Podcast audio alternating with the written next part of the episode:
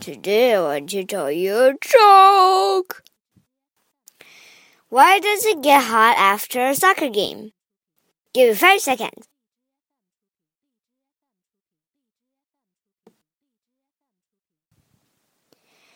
The answer is because all the fans have left.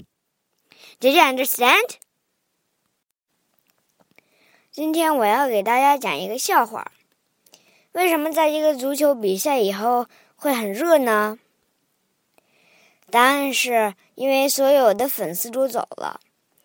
fans 在英文里面也有粉丝的意思，也有扇子的意思。没有扇子，扇子走了，那当然就很热了。